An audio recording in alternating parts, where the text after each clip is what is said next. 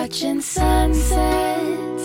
and I won't have one regret. It's hard to see it at the moment, but in the end, I know that I'll be. Hello，大家好，欢迎收看今天的收不好意思 Hello，大家好，欢迎收听今天的节目，我是大家的老朋友吴邪我是意外。啊，又在我们的节目里跟大家云见面了。哎，你为什么要说你是大家的老朋友呢？因为好像这个节目最近这一年也只有我来给 作为嘉宾给大家见面。现在已经四月了，你清明假期去了哪里呢？清明假期呢，我就到这个杭州周边呢，简单的玩了一下，毕竟也只有三天，其实也只是多了一天而已，时间还是比较短的。哎，我想起之前我还给你吐槽那个微博热搜，就是什么即日起可购买清明小长假火车票。我当时真的就觉得，哇，天呐，好意思叫自己是小长假吗？根本就没有放假好吗？因为还要补班呢。是的，小长假我觉得也真的是我们的一个特殊发明了，两天就是周末，三天突然就变成了小长假，也是挺有意思的。呃，那你去了什么比较好玩的地方吗？我又去北京看了一下展览，就是那个版本龙一的那个。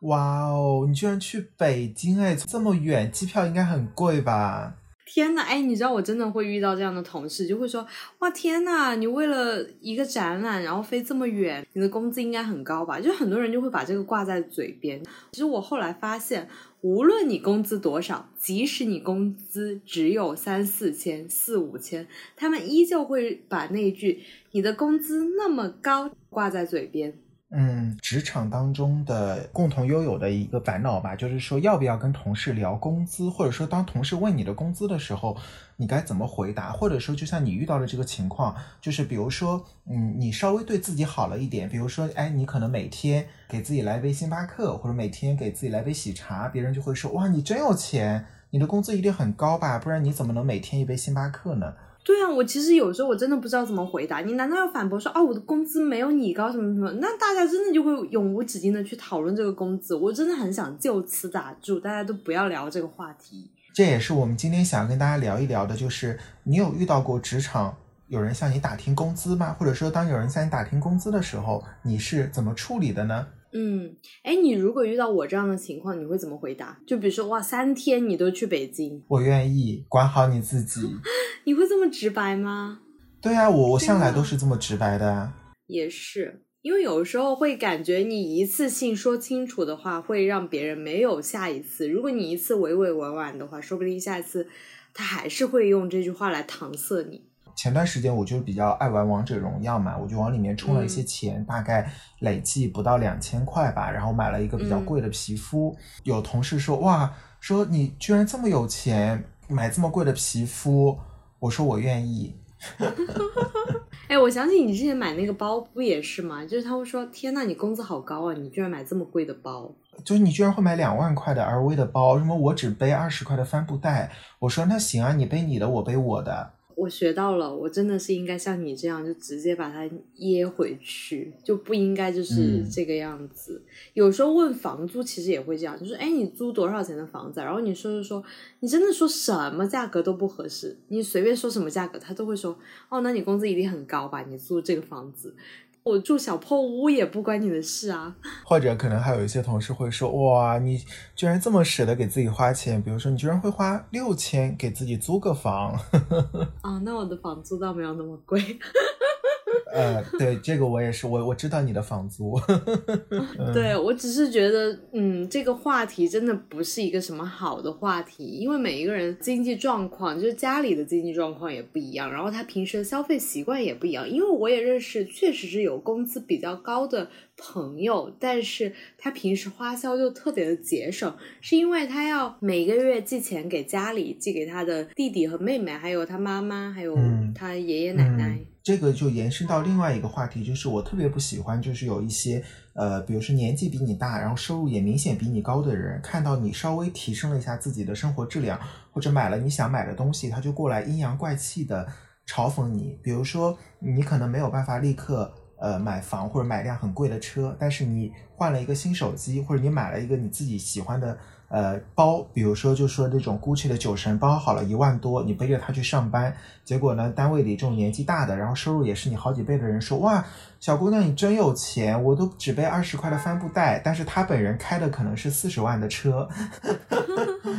其实他就是在阴阳怪气你，因为他觉得你不配拥有这么好的生活，你就应该过得比较差一点。嗯。那我们刚刚聊的是第一种情况，就是平时会冷嘲热讽一下，然后把“哎，你工资怎么这么高”挂在嘴边，甚至就是你叫个外卖，或者是随便买个什么奶茶呀、星巴克啊，他也会。把你工资怎么高挂在嘴边，吴邪就给出了一个比较好的解决方案，就是第一次说话的时候就把它噎回去。那有第二种情况，就是有一些人私底下可能认为你他跟你的关系比较好，然后他就会来打听你的工资究竟是在哪个范围。这种情况下应该怎么处理呢？这种的话，你可以把那个规章制度摆出来嘛，因为现在其实大部分的企业都是有规定的，说呃工资是这个红线啊，不允许透露自己的工资。那么如果真的有人这样问你的话，你就说我们不要违反公司的规定，这样的话你有可能会被开除，我也有可能会被开除。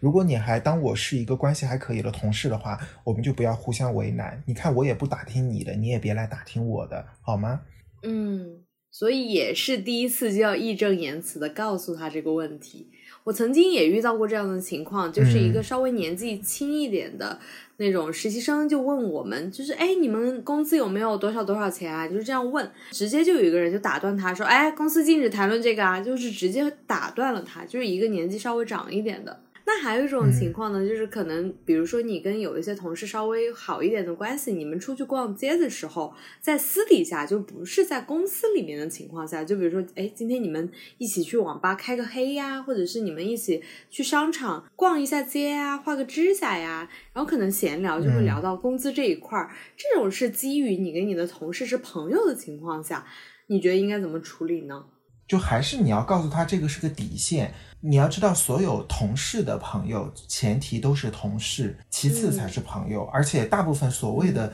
现职的同事是难以成为有什么旧交情的朋友的，毕竟你们有这个利益纷争在。你可能跟前同事如果真的没有什么过节，有一些兴趣爱好，有可能能成为朋友。但是我觉得，作为一个稍微情商高一点的成年人，应该学会知道哪些话题是不应该聊的，哪些话题是没有必要去聊的。就像我之前我去跟一个第一份工作的一个老朋友见面吃饭，他也是一来就问我说：“哎，你现在在公司一个月有多少钱啊？”我说：“我不想跟老朋友一见面就聊这种虚伪的话题。” 他就说：“我就随口问一下。”我说：“我知道。”我说：“但是你也不要为难我。”我说：“我这么久不见，我们就还是别聊这样的虚伪的话题了，因为我真的觉得工资这个东西，反正。”收入多少啊，或者是你家里有多少钱，这都是都是自己的事儿。聊多了也不是，聊少了也不是，但是你聊随便你聊多少，这个钱还是在别人的口袋里啊，就是跟你没有任何关系。还是要管好自己就可以了。之前也真的遇到过一些非常不识相，就是完全没有情商，他就是想得到这个答案，我也就直接撂狠话了。我说你再这么说，这顿饭就是我们的最后一顿饭。嗯，我说我都跟你说了有保密协议。呃，你还非要来问我，就说明你只是为了满足你的好奇心，你根本不在乎我告诉你之后我会怎么样。那既然你没有把我当朋友看，不在乎我的死活，那我也绝对不会在乎跟你的任何交情。嗯，不过有一种情况我可能会比较想知道，就是，呃，我会在我想要换工作，或者是我想要去跟一个新的 HR 谈判的时候。我就想要了解，我不是了解同事或者是朋友，我只是想了解整个行业的平均水平大概什么样子。因为自己如果真的是呃稳定在一个岗位比较久的情况下，你确实不知道现在市场是一个什么样子的情况下，这种情况下就会比较想要知道一点。但是我不会问具体的数字，我可能会问一个比较大的一个范围。嗯，回到那个，为什么说现在大部分的企业都会把工资保密当一个红线呢？因为大部分的企业都会有一个问题，就是你会发现你晋升，或者是你通过每年递增长这个工资是远远要小于你换一份新工作带来的涨幅的。就正常你换工作，包括你同一家公司，你今年去的人同样的职位的工资，往往是比第二年要去的要低，就永远是新人要胜旧人的。我给你举个例子好了，就是我有一个同学。他毕业之后呢，就校招进了一家非常大的企业啊。他是拿的校招生、管培生的薪资，当时觉得还可以。结果等到第二年的时候呢，又招了管培生，就只是时隔仅仅一年的薪资，就比他们那一年涨了百分之二十，甚至是三十以上。天哪，也太多了吧？对，并且还发了很多。其他的杂七杂八的礼品，还甚至还给家里寄了很多礼品，为了说就是想让这个校招管培生的家人们觉得说你的孩子毕业之后就进到这个大公司工作是一件很好的事情。但是他们那一年是什么都没有的，然后他们那一年届的很多人就知道了这个事情呢，就集体向上去反映，反映的结果是没有任何结果的，只是只能说因为比如说时间不同了，过了一年。啊，比如说发生了很多的变化，或者当然最重要的时候，人事还警告了他们说，这个事情你们不应该张扬的，就算你知道了，你也不应该张扬，因为你违反了公司的这个保密制度。就如果这种事情真的，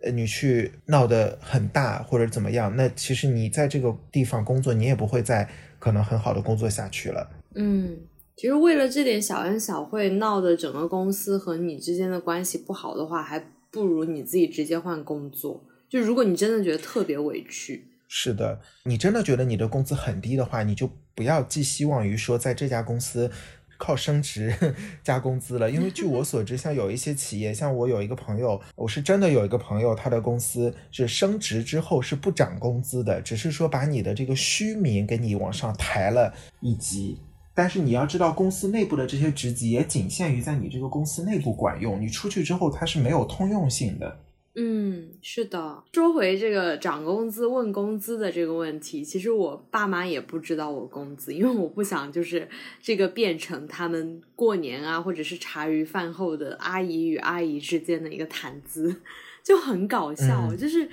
嗯，哎，你知道这种知道的人多了，你会觉得，哎，你回去之后好像周围看你的眼神都变了。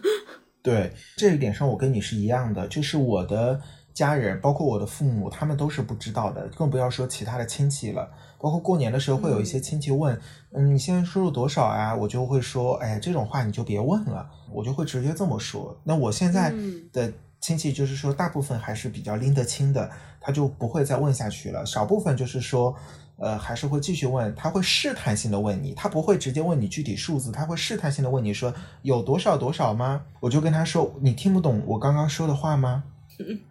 哎，你知道我有个朋友去买房子，前段时间，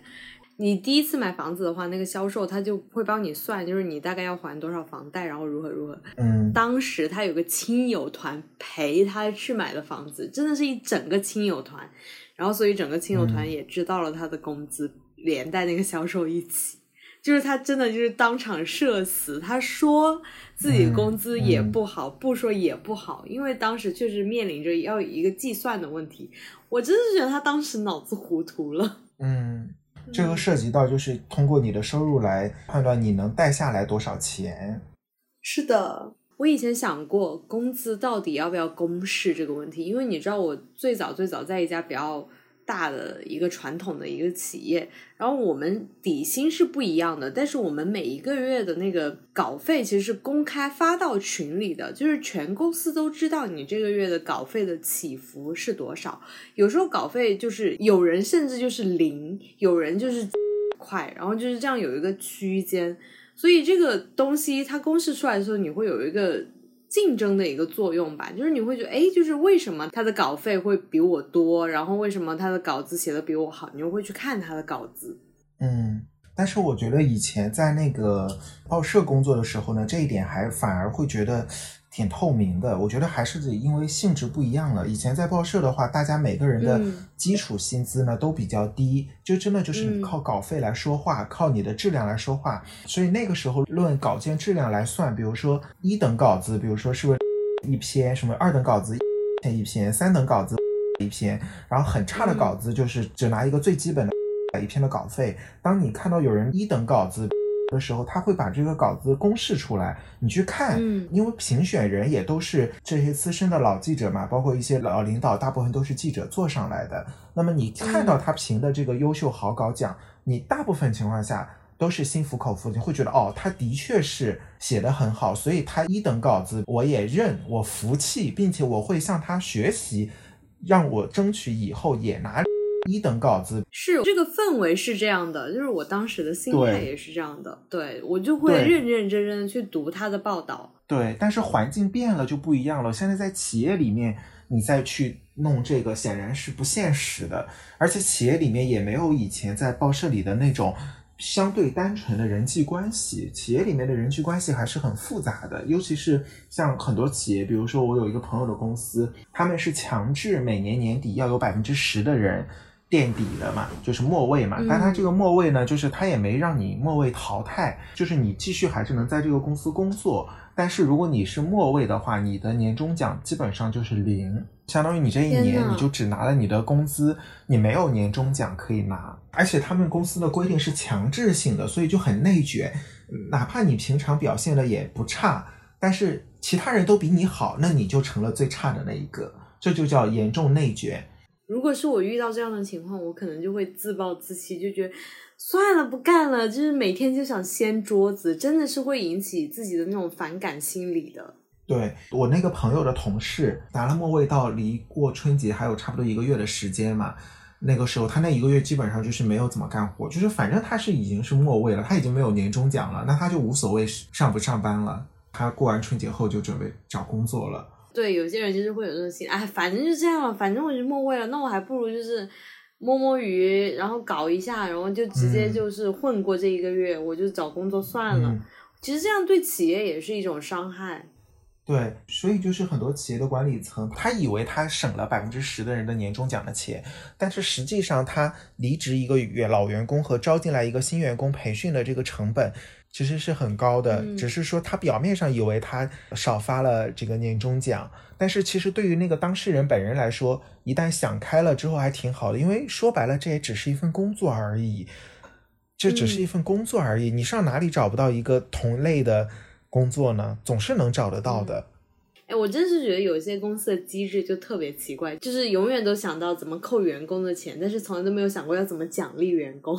是的，其实大部分国内的企业都是这样子的，尤其是小企业，就格局比较低，只想着省，但是不会想着去提升，也不是个别现象，这其实是一个普遍现象。我想起以前我在一家创业公司的时候，不是那家小作坊嘛，然后我那一个月，嗯我连续好几个月加班特别多，每天晚上就打车回去，因为已经很晚很晚，地铁都已经没有了。然后那一个月我可能有一千多块的那个打车费的报销，我住的比较远嘛，然后老板他当时就是很愤怒的给我说：“哎，你怎么打车打这么多啊？我给你的工资里面就应该包括这个打车费，我给你的工资已经不少了，然后怎么怎么样？”我就觉得天呐，我是在加班呢，我为公司赚钱呢，你为什么会？嗯，就是眼光低到就只看到这个打车费，然后说应该从我嗯工资里面扣，所以我就非常的无语。我因为这件事情一个导火线，我最终还是辞职了，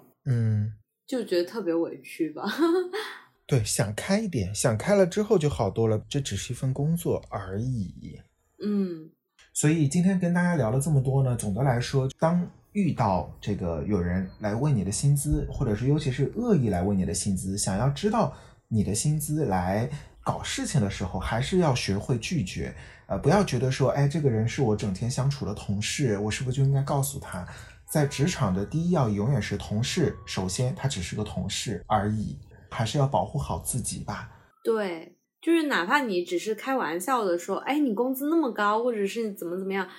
哎，我觉得这种玩笑也不要开，就是即使你无意知道别人的工资，嗯，大家现实当中有没有遇到过这种情况呢？如果遇到了的话，你是怎么解决的呢？也欢迎在留言区呢给我们讲一讲你遇到的一些情况。最后呢，祝大家呢在工作的时候呢都能够尽量的顺顺利利啊。小的时候觉得工作顺利是一个很客套的话，但等到工作之后，你就会发现，其实工作顺利真的是一个很棒的祝福，因为工作能顺利的人真的不多。哎，我应该祝大家就是五一节补班快乐。你是魔鬼吗？走开好吗？天呐，我真是觉得，哎，五一节是要补几天啊？补三天还是两天？补两天。天呐，有两天是单休的，就很烦人。啊，我真的是觉得补班真的就是一个伪命题，让老板以为你放了五天假，但是你并没有，你就是放了一个正常周末而已。对，是的。哎，到时候微博热搜会不会是五一大长假，大家去了哪里哪里？呵呵呵呵呵。清明不是小长假吗？然后呢，五一就大长假。好吧，那我们今天节目就到这里。我是意外。好，我是吴邪，拜拜。拜拜。